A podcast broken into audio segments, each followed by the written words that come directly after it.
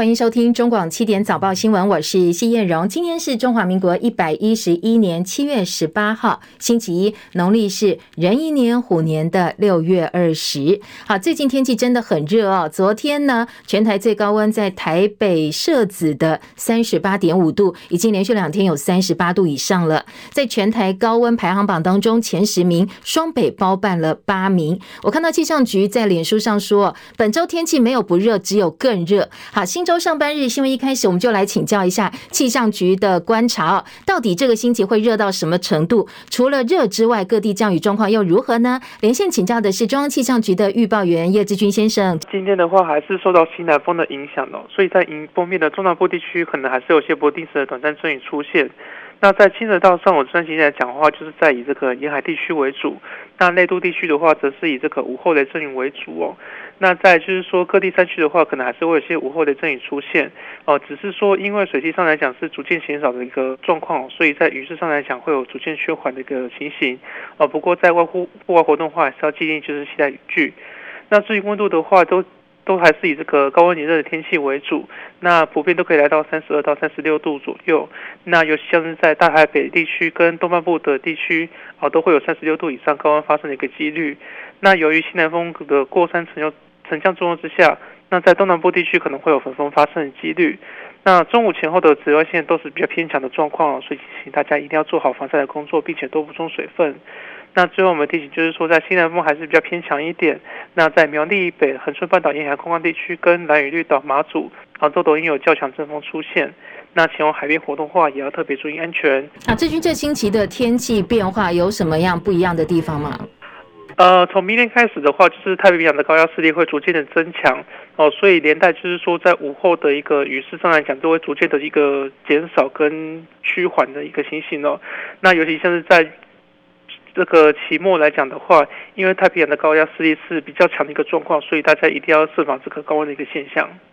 好，谢谢志军提醒，也提供给大家参考哦。好，这一次高温最主要是因为太平洋高压势力增强，西南风过山沉降，盆地又不容易散热，加上都市热岛效应的关系，那这个星期没有最热，只有更热，所以大家一定要做好相关的防范，多多喝水哦，补充水分。其实天气热不止台湾而已哦，受到全球气候变迁影响，夏天的高温热浪好像慢慢变成常态。英国的气象局估计，本周高温上看摄氏四十度，也会写下英国的记录。英格兰跟威尔斯部分地区已经发布了极端高温的琥珀警报。齐海伦的报道。英国广播公司 BBC 报道，英国本周准备迎接创纪录的气温。英国气象局发布的极端高温琥珀警报已经延伸到了苏格兰南部，代表人们更可能出现健康问题。而英格兰的警报等级在周一周二首度升到了红色，这是去年高温预警系统启动以来首度发布红色警报。范围覆盖伦敦、曼彻斯特和约克等地区。英格兰和威尔斯的气温在周日首度超过了摄氏三十度，弗林特郡的哈瓦登气温达到了摄氏三十三度，成为一年当中英国最热的一天。BBC 报道，周一气温可能达到摄氏四十一度，将创下英国纪录。目前的高温纪录是二零一九年时在剑桥测得的摄氏三十八点七度。周日的高温让英国各地的海滩都挤满了人。英国政府表示，热浪正被视为国家紧急情况。当局警告，试图降温而前往水域要务必小心。周末在码头和水库分别传出了有人游泳死亡或是失踪的不幸消息。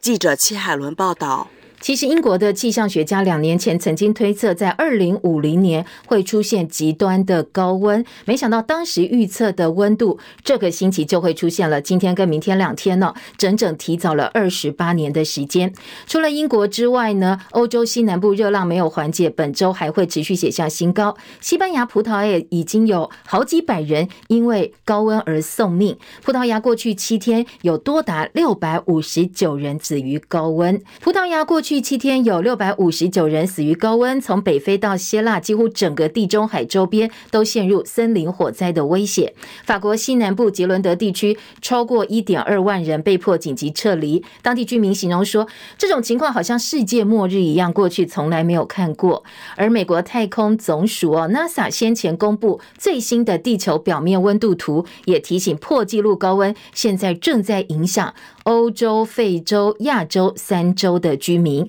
航太总署的报告特别点出，葡萄牙、意大利、英国、伊朗、北非跟中国大陆，还个别详述当地惊人的热浪气候。最近全台也在警戒红番薯，都是高温。中研院生物多样性研究中心研究员陈昭伦警告说，因为持续高温，没有台风，台湾周边海域的珊瑚增加暴露在紫外线之下，干涸的风险提高。美国国家海洋暨大气总署现在已经预测，恒、呃肯肯定跟小琉球这些南部地区本周会率先进入珊瑚白化的一级警戒。全台珊瑚礁七月底前可能陆陆续续会进入一级警戒，到八月中之后，珊瑚就会开始白化了。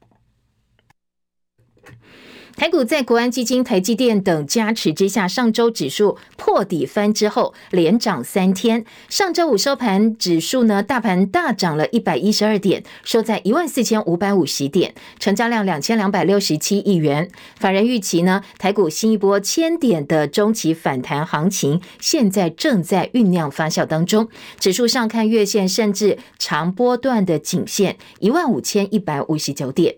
台币兑美元汇率上周五收在二九点九五六兑换一美元，现在距离三十块钱只差一步了。统计显示，日元兑美元汇价来到二十四年来新低，英镑跌到一点一八三三美元，写下三十六年来的低位。欧元跟美元价格接近一比一，这一波最低来到零点九九五美金，写下二十年来新低。试算交叉汇率，台币对日元来到二十九年半来新高，超过四点六日元。对哈日族来讲啊，等到如果真的国境都解封之后，到日本旅游的花费可以因此省不少。大陆烂尾楼屋主集体停缴房贷风暴现在越演越烈，甚至传出西安上千名受害者包围当地银保监局抗议。中国人民银行就是大陆央行前行长戴相龙表示，官方调整房地政策，出现房地产业投资下降、房企债务违约增加等等现象。但是他保证，大陆不会出现美国二零零七年发生的次贷风暴。他估计大陆下半年经济成长会超过百分之五，全年成长可能会超过百分之四点五。不过，大陆河南省村镇银行四月爆发弊案，近四十万储户没有办法提款，金额大约四百亿人民币之后，很多民众对银行存款的安全性现在信心大受影响。华裔美籍学者裴敏欣在日经亚洲撰文说，中国大陆从二零零九年起大幅举债刺激经济成长，现在债务占了国内生产毛额 GDP 比例高达百分之两百六十四，而大陆的资产规模大概十四兆美元的将近四千家中小银行现在可能都面临系统性的风险。如果为数众多的小型银行一起倒闭的话，可能会引起连锁反应，影响到整体金融业的稳定。而中国大陆政府现在对于疫情还是清零政策，也导致经济成长放缓，债务炸弹。他个人认为，要倒数计时的声音现在越来越响亮。这篇文章也痛批河南官员没有按照规定赔偿最多可以获得五十万人民币赔偿的存款储户，反而竭尽所能让他们不能够发声，甚至把智慧手机的防疫健康码变成有风险的红码，所以他们就不能够搭乘大众运输工具，甚至没有办法开自己的车到很多现场去抗议或者是要求还钱。而数千受害储户示威抗议的时候，当地官员呢是攻击这些储户，甚至穿着制服的公安人员袖手旁观。他说，再再呢可能都会影响到大陆社会的稳定跟安定。仍然在角逐英国下一任首相大卫的五位保守党竞争者参加第二场电视辩论，针对赋税政策还有跨性别权利等等议题唇枪舌战。路透说，强生因为连串丑闻下台之后，在没有明确人选接替的情况之下，下一任领导者之争现在越来越激烈，而且胜负难料，也凸显英国执政保守党内部的裂痕。三百五十八名保守党国会议员经过两轮投票，选出了五位候选人。前财政大臣苏纳克得票第一，而这些议员接下来还会继续投票，要选出最后两个人去正面对决。保守党议员今天进行第三轮投票，得票最少者淘汰。二十一号之前会选出最后两位候选者，交给全体党员投票。九月五号赢家就会出炉。结束四天访美行程，美国总统拜登在沙乌地阿拉伯吉达跟中东九国领袖举行高峰会。不过，他的两个目标都没有达成，既没有获得各国允诺致力打造区域安全架构来共同对抗伊朗，沙国也没有承诺立刻增产石油，缓解美国油价高涨的压力，甚至遭到华府最重要的阿拉伯盟友，也就是沙乌地阿拉伯泼了冷水。所以呢，拜登这一趟中东行可以说是空手而回。不过，拜登在中东行出访的最后一天又口误了。他在沙地阿拉伯发表演说的时候，把美军的无私讲成美军的自私。尽管当下立刻纠正，不过现场还是非常的尴尬。其实两天前，拜登在以色列的时候，也在正式访问当中口误，把大屠杀的恐怖说成了大屠杀的光荣，所以现场很多美国官员捏了一把冷汗。拜登二零二一年一月宣誓就职，七十八岁高龄，成为美国史上最年长的总统。之后，各界对他的健康状况还有心智能力质疑声浪不断。每一次口误失言或受伤，不但格外引起关注，也加深了刚才提到对他健康状况还有心智能力的担忧。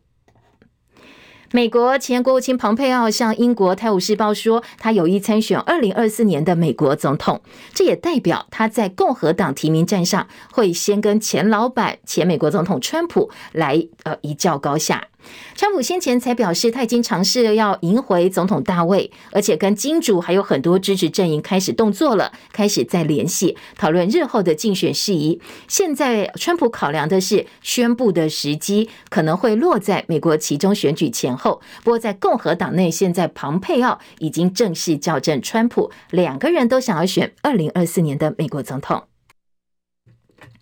俄罗斯乌克兰战争紧随新冠疫情爆发，世界再度处于重大历史转折。英国前首相布莱尔认为，不同于第二次世界大战结束或冷战之后苏联解体，西方这一次不再具有任何的优势。面对中国大陆联手俄罗斯成为世界第二超级大国，西方主宰全球政经的时代就要结束了，而东方可以在近代史上第一次跟西方平起平坐。俄乌战争进入第一百四十五天，乌克兰官员说，俄罗斯军队准备发动下一阶段攻势。天空新闻报道，英国皇家空军参谋长威格斯顿表示，如果俄罗斯总统普亭的军队跟英国还有他的盟友带来威胁的话，英国战机跟飞行员已经做好准备，随时跟俄罗斯开战。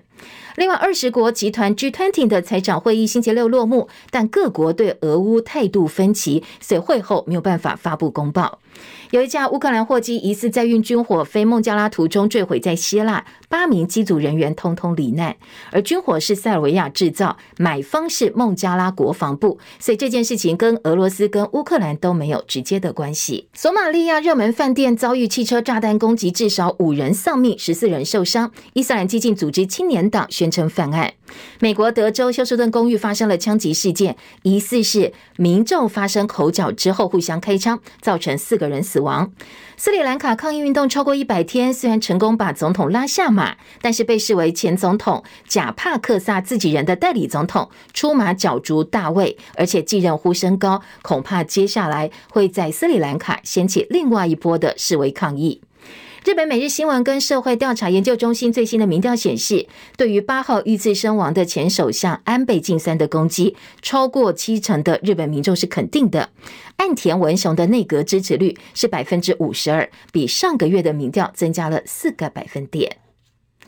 今年五月，日本媒体曾经报道，解放军在新疆沙漠模拟以日本军事装备作为军事训练的攻击目标。日本经济新闻最新的报道说，几个专家分析卫星图的结果，确认在最近哦，解放军已经摧毁在新疆维吾尔自治区沙漠地带状似日本波音一七六七空中预警机的模拟物。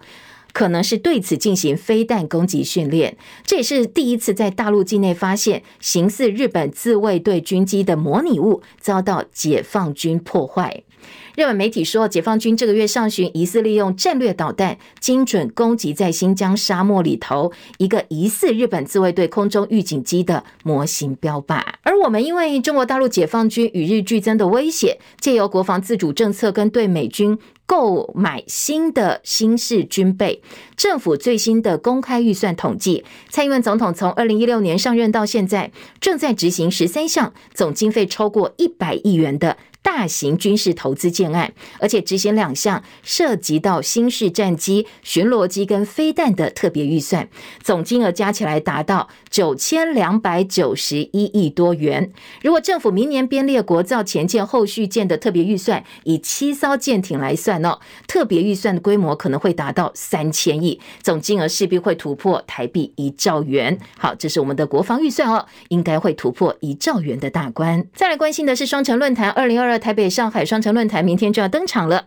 台北市呢，预计是副市长彭振声上台发言，副市长黄珊珊再度缺席。有学者说，因为先前黄珊珊曾经表示“台湾是国家，是独立自主国家”这一句话呢，呃，可能中国大陆不喜欢听哦，所以黄珊珊被禁止参加。昨天台北市长柯文哲提出了澄清。我我的态度哦，谁的业务谁参加嘛，或者谁要上去，上去要要报告的，还是照标准就好。不要搞到说哇，一个一个会要搞到说副市长、秘书长都副秘书长都参加，不是很奇怪吗？是这样的，学者有很多种啊，不晓得那个是属于哪一类的学者。国民党台北市长参选人蒋万安说，希望双城论坛在对等尊严、相互善意的前提之下举办，也呼吁对岸停止破坏两岸和平的任何举动。面对现在两岸的困境。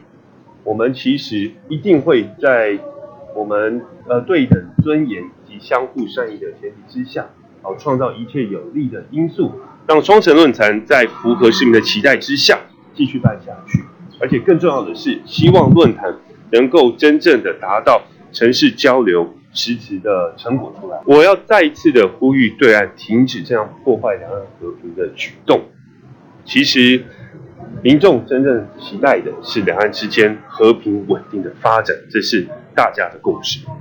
好，陈时中有意角逐台北市长的位置，所以他昨天也被问到他会不会续办双城论坛，还有他会不会跟柯文哲一样讲出“两岸一家亲”这句话，来听听看陈时中是怎么说的。呃，不会，我们还是会积极啊，寻求哈双方有可能站在一个自由民主、平等互惠的一个价值下合作的可能性。那他说他不会说两岸一家亲，但是会在自由、民主、平等、互惠前提之下寻求两岸的合作。民进党昨天开了全代会改选党职，中常会各派系席次跟改选前一致。不过新潮流系三席中常委则有亲副总统赖清德的立委林俊宪当选，加上相对友好的陈世凯、何志伟这两席中常委，被外界解读说赖清德这一系要正式进军民进党的权力核心。中评委主委由新系立委赖瑞隆拿下，新潮流还是现在民进进党内第一大派系，而且也是这一次改选的大赢家。二零二二年各县市长被提名人昨天呢，首度同台造势。刚刚加入民进党的前副总统陈建仁，首度以民进党党员身份参加全代会。反而是有志二零二四总统大位的赖清德，因为他先前到东京参加日本前首相安倍晋三的丧礼，所以还在三加四的自主健康管理期间，没有办法亲自出席全代会。陈建仁也被问到：“哎，你跟赖清德有没有心结啊？”他昨天只说了两个字哦，他他说：“谢谢，没有再多说了。”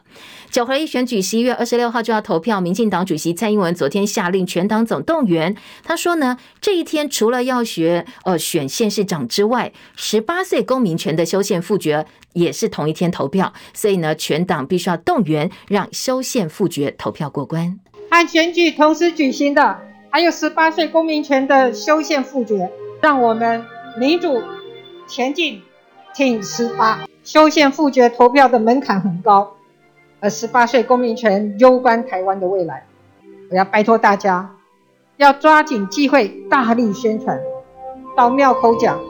到夜市讲，送车的时候讲，跑车的时候讲，把修宪复决投票当做自己的选举来推，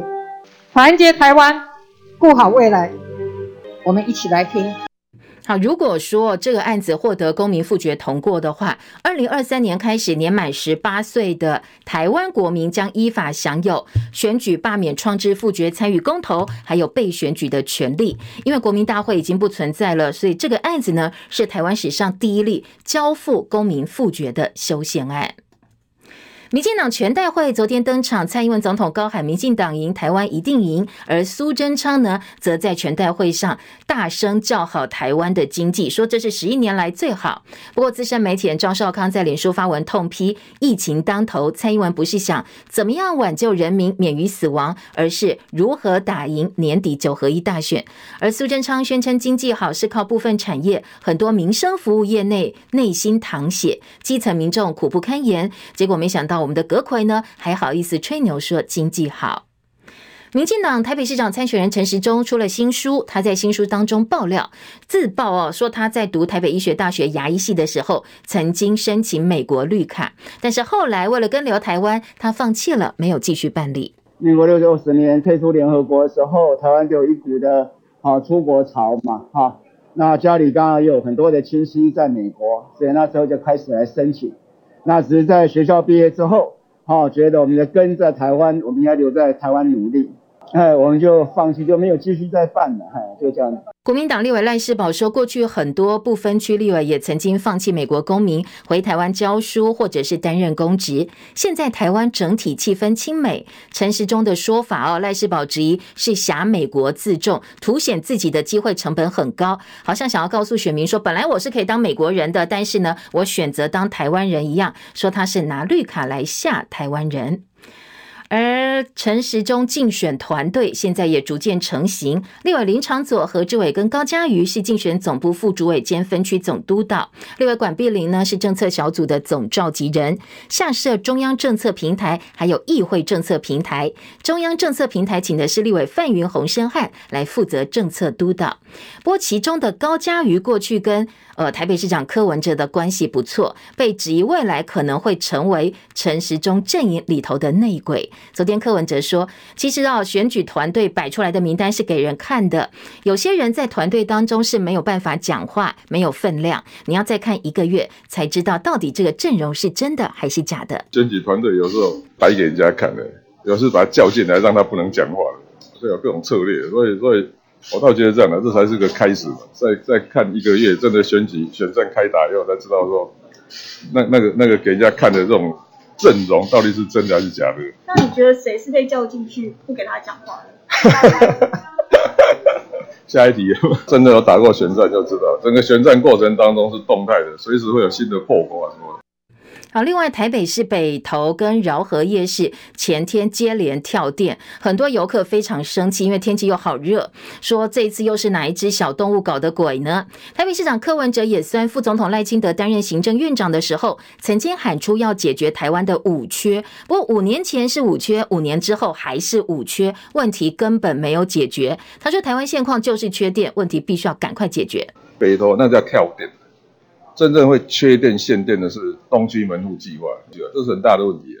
讲一大堆没有用的，说什么网电电路电网的分布问题了哈，不是电力不够，老百姓管你是电力不足还是电网有问题，反正就是没有电可以用，这才是问题嘛。五年前五缺，现在是五缺啊，问题也没有解决啊，所以这的确是要去要去面对的。那代表国民党参选台北市长的蒋万安，他昨天也问台电，到底是设备太老旧呢，还是真的就是没有办法稳定供电？要把话讲清楚。所以我们就问台电，到底是你的设备太老旧，还是因为没办法稳定供电？好，所以客观来看，不管是松湖或者玉城变电所，这两岸其实延宕了十多年都没有办法解决。所以我们也看到，只是中央跟地方互踢皮球，大最够。但是，真正市民的权益却一直在。台北市副市长黄珊珊在脸书发文不满，说台电照例又端出不痛不痒事故性停电的说法，而且他也呛蒋万安中了中央的计，说叫中央地方不要互踢皮球，这种各打五十大板的发言，自动超连接到松湖跟玉成变电所。他说蒋万安对台北市政凸显了他不熟悉，因为黄珊珊的说法是从一百零九年到现在，台北市各地常常发生无预警停电、供电不稳定，其中。八成以上都是设备故障，所以证明哦，我们的电网的妥善性根本就是不够的。而民进党先前说现在用电不够的状况呢，是前总统马英九留给大家的烂摊子。国民党昨天反击说，前总统马英九执政的时候，全台不曾大停电，维持稳定供电的基本要求。反观蔡英文执政六年五度大停电，他说最后还马英九公道者必定是蔡英文。呼吁欠电的民进党不要再看拖啊，应该负责任，把错误的能源呃能源政策真正的改弦更张。好，另外呢，在呃体育焦点部分，前天晚上亚洲杯男篮赛预赛最后一场比赛，中华队八十比九十五输给中国大陆，B 组排名第三，今天晚间要跟 A 组第二的约旦去抢八强门票。中华队总教练帕克说，他相信中华队有机会回到四强之列，因为疫情延期一年的亚洲杯，今年是有十六队参加比赛，预赛分四组，分组龙头直接进八强，卤主出局，而南韩呢是全胜已经拿到 B 组第一了，率先晋级。排名第二的中国大陆今天要对上印尼队，压轴场则是刚才提到中华队跟约旦要抢八强赛的门票。第四十届香港电影金像奖昨天颁奖，由《杀出个黄昏》谢贤跟智齿的刘亚瑟分别获得影帝影后。而谢贤的儿子大家很熟啊，港星谢霆锋，前者是以八十五岁写下香港电影金像奖最年长影帝纪录，后者呢则是第九位获奖的大陆女星。已故导演陈木胜以《怒火》在前五次入围都落空之后，他身后获得了哀荣，成为香港电影金像奖最佳导演的得主。而这个影片呢，也是今年香港金像奖的最佳影片。最佳亚洲华语电影今年三部入围的都是台湾片，由《美国女孩打败月老》跟《消失的情人节》获奖。总计各片得奖数，梅艳芳获得最佳女配角，这是电影名哦。新演员等五项最多，不过荣获最佳影片、导演等四项的《怒火》跟最佳女主角、编剧等四奖的《智齿》，也是今年金像奖的大赢家。二十一岁大陆人气男团 TFBOYS 的成员易烊千玺，先前因为出现在中国国剧话剧院的编制名单，引起很多大陆网友质疑。他身为高收入的大明星，却跟一般人去抢公务人员的铁饭碗。这几天网络的反弹声浪持续发酵，甚至好多人都脱粉了。虽然国家话剧院发声明强调当事人没有资格不服的疑虑，但是大多数的网友还是提出很多疑点无法接受。易烊千玺在沉默了一个星期之后，昨天发了声明打破沉默，说明始末。他同时也宣布，经过慎重考虑，他决定放弃入职国家话剧院，希望能够平息这一场风暴。易烊千玺考编被网友质疑的三大罪状，最主要是说他的资格不符合应聘人员必须是非在职人员这个招聘条件，说他有开公司，而且过去有相当多的商业作品哦。那第二是话剧院必须进行三次的面试。呃，易烊千玺呢说，他其实有进行线上面试，不过呢，也有很多网友说，我人在新疆都必须要线下当场面试，为什么你人在北京可以线上面试？甚至怀疑说，可能连面试都没有就直接录取了。那第三是网友翻出，当年曾经有人针对易烊千玺疑似违规入学做出了投诉，而易烊千玺后援会直接把这个投诉截图，而且公开澄清。那当事人说，我都没有收到任何的回复，也没有告诉任何人。为什么你们拿得到这个投诉资料哦？到底资料是哪里来的？觉得非常的奇怪。好，同一批入选话剧院的演员胡先煦表示，他的报考是遵守规定，按照通知完成了所有的流程，所以呢，他拿出自己合理合法考编的一些证据。他的决定跟易烊千玺不一样，易烊千玺是放弃了入呃这个国家话剧院的机会，但是胡先煦说他不会放弃入职国家话剧院。您知道昨天在台湾网络热搜第一的话题是什么吗？是哥吉拉哦。有一个女网友把丈夫珍藏的模型哥吉拉送给亲戚的小孩，因为亲戚小孩真的很喜欢。而丈夫发现之后非常生气，离家出走，甚至说要离婚。而他的太太在网络的匿名公社发文骂说：“老公好幼稚，好像小孩一样，为了一个哥吉拉要跟我离婚，有必要这么生气吗？”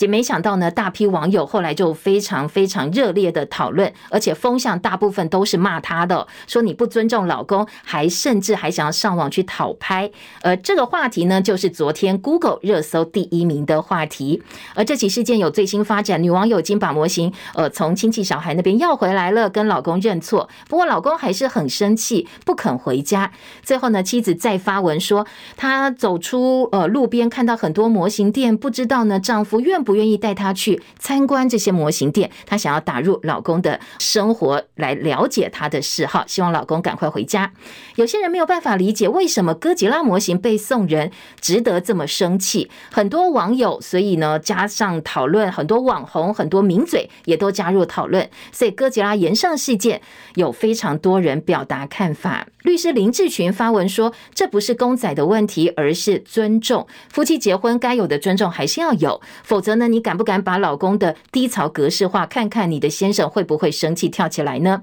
医师江冠宇则说：“太太把整个事件上网公审家务事，有必要闹这么大吗？你可能是想要利用这个群众舆呃舆论的力量，让另一半来屈服你，这恐怕才是两个人破镜难圆真正的关键。”中广早报新闻。星期一，今天早报头版头条，综合性报纸有大选的民调，因为马上就要选举了，剩几个月的时间，所以呢，礼拜一哦，包括了《中国时报》、《联合报》都有县市首长的选举民调。《中国时报》聚焦的是台北市，台北市现在撒卡都确立，今天的民调结果也是撒卡都哦，说三强鼎立，陈时中百分之二十四点二，蒋万安百分之二十三点九，黄珊珊百分之二十二点二。好，暂时领。先的是陈时中，但是呢，领先的幅度非常非常小，所以最关键还是要看所谓的呃中立选民啦，或者是你没有政党倾向的选民，到最后会把票投给谁，这才是胜负的关键。这是中国时报今天的头版头条，联合报今天的选举民调聚焦在台南市，台南市现任市长黄伟哲对上国民党提名的谢龙介，哎，两边的差距还蛮悬殊的，黄伟哲现任的优势百分之五十，领先谢龙介的。百分之二十三，好，这两份民调提供给大家做参考。自由时报今天的头版头条是，呃，民进党执政的政绩宣导，告诉大家呢，在我们补助试管婴儿的情况之下，呃，单一或者是双胚胎植入的成功率，植植入率超过了九成，已经达到国际的标准。那页还做了整个版面，告诉大家哦。另外，在头版二题则是美国前国务卿庞佩奥，他要来选美国总统。当然，他在共和党内想，首先要先打赢川普，才有机会出现。而联合报头版二题也是一则外电，拜登的中东行两大目标通通没有达成，白去了踢铁板，而且呃还闹了一些乌龙跟笑话。今天的联合报头版二题来做报道。财经报纸呢是关心台北股市这一波的反弹秀哦。今天呃，两个财经报纸《工商时报》《经济日报》对于接下来台股后市都还蛮乐观的。《工商时报》说，要挑战一万五千点，那经济日报则是认为这一波行情应该可以延续到八月。最主要，国安基金加上美国股市续涨的关系。好，这是各个报纸今天头版主要的几个新闻重点，提供给大家参考。我们继续就来听听看，在选举的民调部分，两个报纸哦有哪些进一步的数字跟分析的报道。先听到台北市中国时报的头版头条，告诉大家弃保决胜负，现在台北市三强鼎立。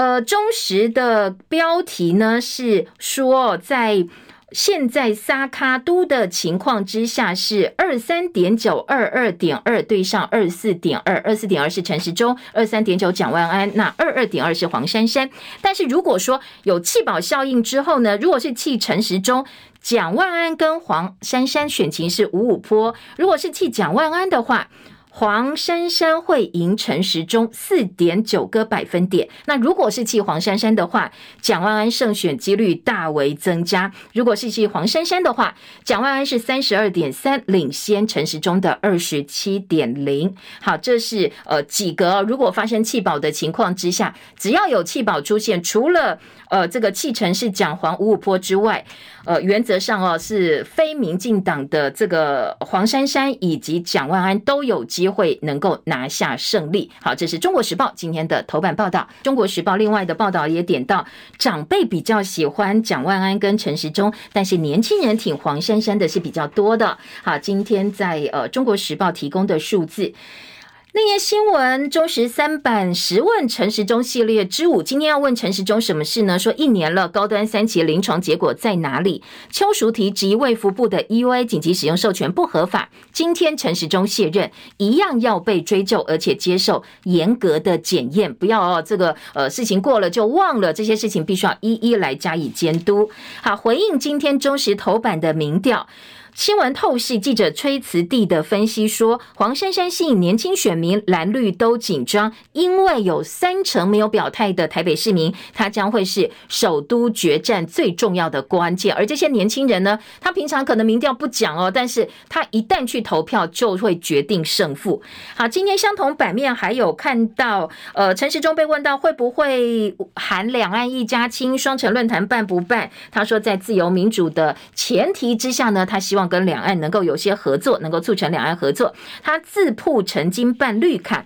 蓝营说你这叫打预防针，怕有一天被人家揪出来，我干脆自己先讲。好，另外在中时的二版说，二零二二大选蔡英文的选举延长赛展现了绝对的权力。昨天在民代呃全呃民进党全代会上，一字排开的十八位县市长候选人当中，除了屏东是初选决定人选之外，其他通通都是蔡英。英文清点，我叫谁出来选，谁就来选，那其他人就点点哦，不能够再讲话。所以呢，今天在中时说，呃，看起来哦，蔡英文必须借由二零二二年底大选再次检验他当初得票八百一十七万票的心。与其说这是民进党在打选战，不如说是蔡英文总统的选举延长赛。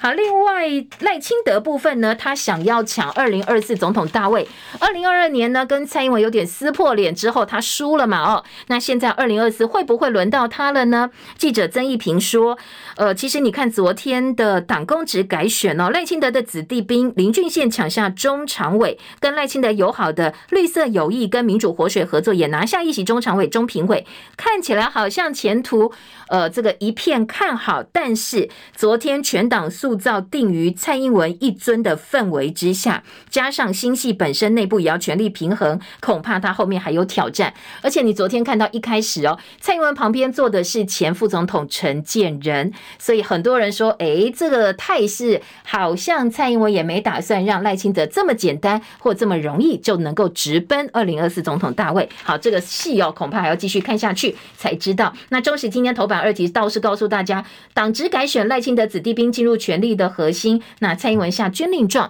除了年底要胜选之外，十八岁的呃这个公民权路线也必定要完成。这是中时今天的二版报道。联合报的民调告诉大家，台南市长选前黄伟哲百分之五十一，领先谢龙介的百分之二十三。基本盘本来绿就大于蓝，那加上黄伟哲拥有双重优势。呃，看好谢龙介的只有百分之九。好，这是两个人哦。国民党支持者倒是有高达七成四都挺谢龙介，六成选民看好黄伟哲可以顺利连任，六成五认为选举结果完全不会影响到他们的生活。好，其实台南市长选举除了黄伟哲跟谢龙介，亏基福来爹林义峰、成大教授许忠信、云科大助理教授商玉芳也宣布参选。那因为联合报特别解释，我们并不是无。视后面这几个候选人呢，而是因为他们参选的时间比较晚一点点，所以他们在做民调的时候呢，并没有问到这几个人。好，这是今天联合报的头版民调。另外，在联合报的四版说。黄伟哲说：“针对这份民调，他会大步迈前往前迈进。”谢龙介则是继续追打呃黄伟哲市府的相关弊案。绿色堡垒很难撼动吗？第三势力可能要成为关键。谢龙介如果想要逆转胜的话，看有没有办法化阻力为助力。这是联合报的分析。另外，内页二版、三版，联合报今年通通都是卷战。三版版头说决战六都，绿营现在做二抢四，蓝营希望拼过半。民进党估计台中新北。对民进党来讲，相对比较困难是劣势，因为呢，台中。卢秀燕、新北的侯友谊，现在民调都非常非常的高。国民党主攻北台湾，而民众党看好北桃竹三女将，希望呢台北的呃这个黄珊珊、桃园是赖香伶跟新竹的高红安能够帮民众党抢下席次。绿大打正鸡排，人民真的有感吗？记者蔡金宇特稿说，选战引擎启动。你看到昨天苏贞昌哦，在民进党全代会上高谈防疫成绩，还有政绩表现，我们的经济多好多好，拿着他的指挥棒哦，呃，洋洋洒洒列了好多的政绩。但是联合报质疑说，民众真的有感吗？你防疫都破功了，经济成长又赶不上物价变化，正鸡排能够有多少催票的效果？现在恐怕要看人民的选票才知道答案。好，还有呃，这个布局二零二四总统初选，昨天民进党全代会赖系呃盯场，整场在盯哦。今天联合报也做了报道，相关的选战焦点在二版说，陈时中自曝曾经有绿卡，为跟留台湾而放弃蓝营批，你根本不在意民众的感受。柯文哲酸停电的问题先解决吧，你喊了五年还是五缺，根本没有用。张善政跑宫庙提诚信，炮火猛烈，张善政呼吁说清楚。呃，林志坚，你论文的疑点都没有对外真正的交代。林志坚则呃四两拨千斤说，选举呢，我们是拼真正的政见，而不是选举的口水跟抹黑。好，昨天张善政。炮火猛烈，很多媒体就说：“诶，是不是有人帮你拟稿？你怎么突然从先前的温良恭俭让一下变了整个氛围呢？”张善政说：“没有人帮我拟稿哦，我就是自己的一个表现呢。”好，林佳龙批十二年来新北市能量耗尽，侯友谊说：“我每天都往前走。”双北提名引起关注，论文案的声量降，说呢林志坚的论文抄袭风暴，从网络数据来看，相关讨论确实慢慢慢慢消风了。最近的呃讨论声量。跟高峰期大概只剩下两成左右，取而代之是民进党双北市长的提名话题。网络大数据显示，台湾人呢，其实对于这些呃所谓弊案啦，或者是相关的话题，就是一一时的热啊，很容易就被其他的焦点给模糊了。林志坚的论文案就是这样，所以林志坚冷处理，或许呢也是赶快把这个话题给消风，对他的选情是比较有利的。好，那新北部分呢，侯友谊昨天说他会继续呃往前进，很多。人说：“那侯友谊，你干脆直接赶快宣布正式参选吧，不要再摸鱼，不要再摸了。呃，温温吞吞的，赶快把牌亮出来，大家正式进入选战的节奏。”好，《自由时报》今天选战聚焦国民党苗栗县党部主委。昨天呢，在主委交接的时候，因为原苗栗县党部主委钟东锦执意要参选下一届苗栗县长，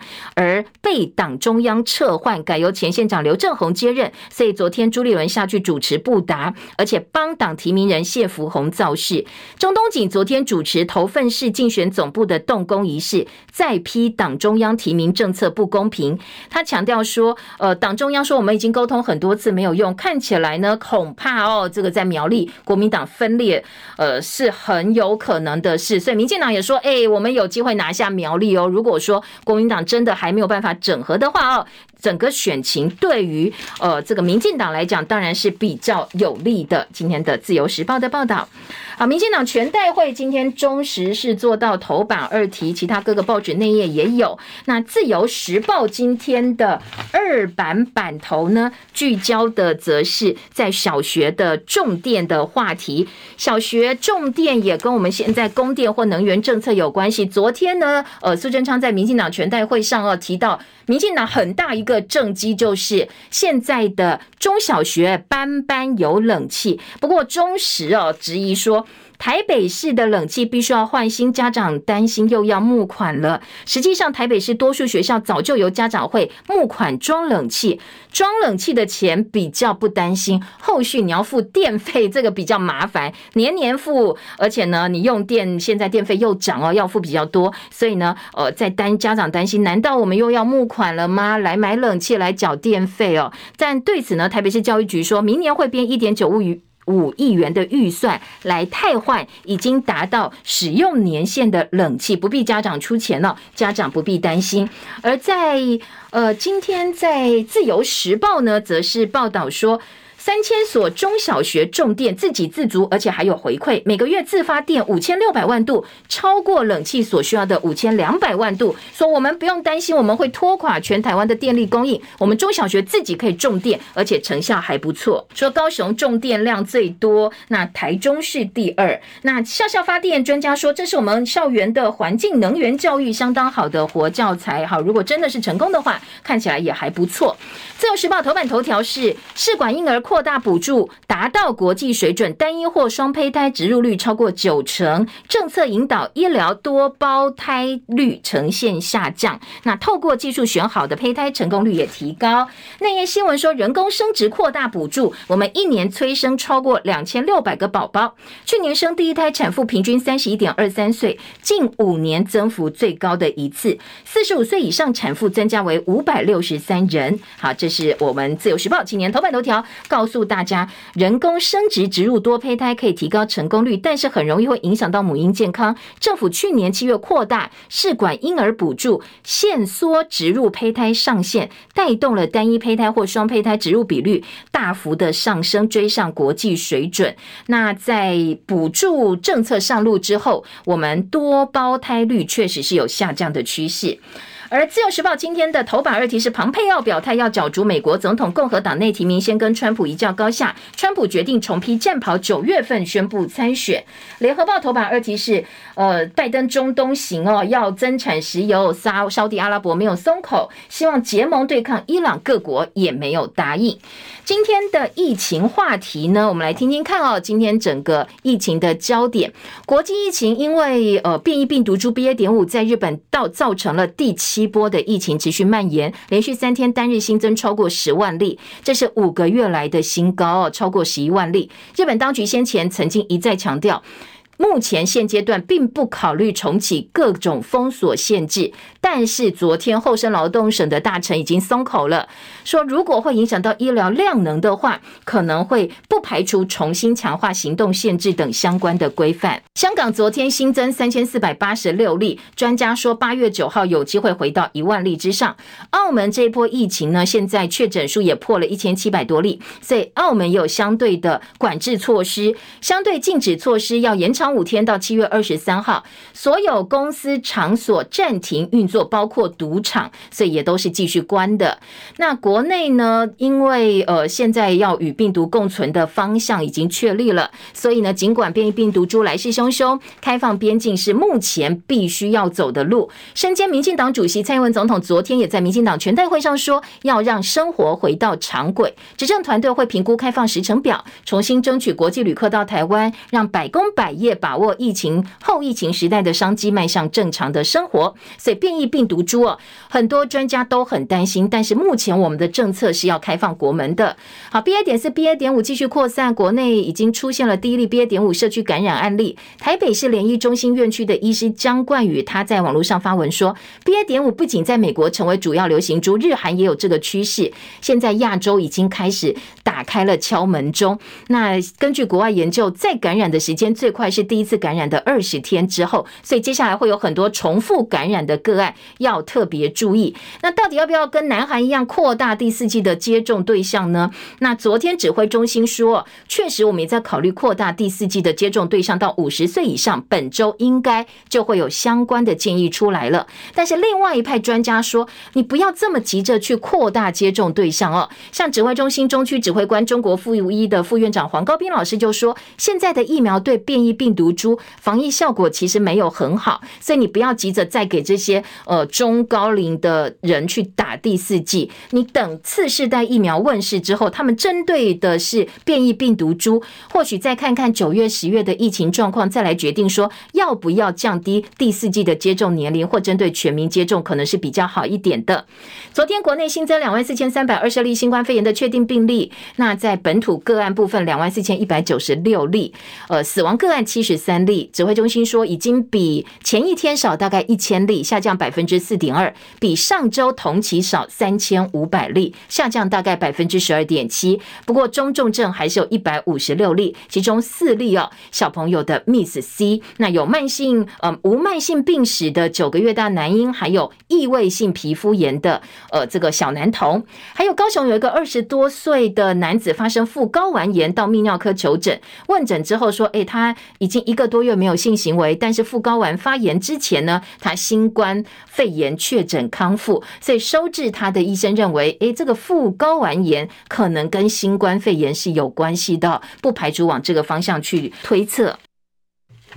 好，这是疫情的几个重点哦，提供给大家参考。今天早报疫情的新闻相对是少了一些哦，跟其他新闻相比，中国时报内文呢，则是有呃接种 AZ 脑出血不治，获得三百五十万元救济金。这个是我们打疫苗的救济最新的一个呃这个 case，是打了 AZ 疫苗脑出血不治，后来拿到了三百五十万元。好，其他的新闻重点呢，我们继续来听听看，在内页新闻的重要话题。以及财经焦点，今天在财经报纸呢，《工商时报》说，国安基金撑盘，美股强涨，台北股市蓄势占一万五千点，那接下来行情是可以期待的。《经济日报》说，台股反弹秀拼收复千点，这一波大戏可望延到八月份。好，这个是两个报纸都关心台北股市，而且都是看好的。另外，在《经济日报》头版下半版面，台积电今年盈余上冲兆元，基本面展望优于预期，营收有机会破两兆。写下两个里程碑，联准会这个月升三码应该不会有意外。彭博跟巴龙周刊分析，夏天的利率决策应该都觉得至少就是三码跑不掉了。工商时报内页说，台塑集团要调薪，通膨列入考量。那资方倾向比去年的百分之三点八三下修，劳方要争取百分之四点五。今天会会商哦，希望能够化解歧见。台塑要加薪，加薪幅度呢有待进一步确认。台积高雄建厂料工双长。经济日报则说，呃，炒房团躲猫猫，金管会抓漏。说呢，现在炒房团防堵要防堵他们用 ATM 或临柜存入多户房贷扣缴账户，帮付利息，规避金流查缉，会祭出精简还有惩处。当然，炒房团他们要炒房有各式各样的方法哦，所以金管会叫银行必须要控管。近四年来最长金价连五周收黑，一千七百块美金卡关关卡是关键，美元走弱或避险的需求增温，金价才有望进一步回温。好，这是今天关于财经报纸各个报纸的报道。联合报今天的四版说，前建国造要编三千亿元的特别预算，原型舰测试如果达标的话，要再建两到八艘舰上生活设备国内采购。汉光新战法要强化反斩首。好，今天洪哲正哦，联合报记者说，军方是秦王效忠，演道更要守道。好，军方有意调整淡水河的防务，用外岛的陆军两栖侦搜营回到本岛进驻，扩大全面接手淡水河口到基隆河段的维安。说在政治层面其实是传达秦王效忠的讯息，但是演道更要守道哦。你战法研究呢，可能要经时可用才是最重要的。旺报头版头条是英国前首相布莱尔说，中国崛起现在。西方的统治接近尾声了，如果中国大陆跟俄罗斯联手的话，世界就会走向两极，东方跟西方在近代史上第一次平起平坐。而《旺报》今天的二版则是福岛一核处理水排放口海底挖掘完工，夏天的电力需求增加，日本规划今年冬天要启动九座的核电机组，通通都在西日本。自由时报财经焦点版告诉你，村镇银行暴雷，中国大陆的债务可能会连环爆，大陆银行业接下来没有好日子的。另外还说，大陆强打疫苗惹祸，上海近百岁人瑞命危，因为居委会呢，呃，他们的说法是我获得当事人同意才帮他打疫苗，但是拿不出证明，所以到底是当事人同意呢，还是硬打哦，造成了这个上海百岁人瑞现在命危，这个恐怕要再进一步厘清。以上是今天早报新闻重点，谢谢，记得按赞分享，我们明天见喽，拜拜。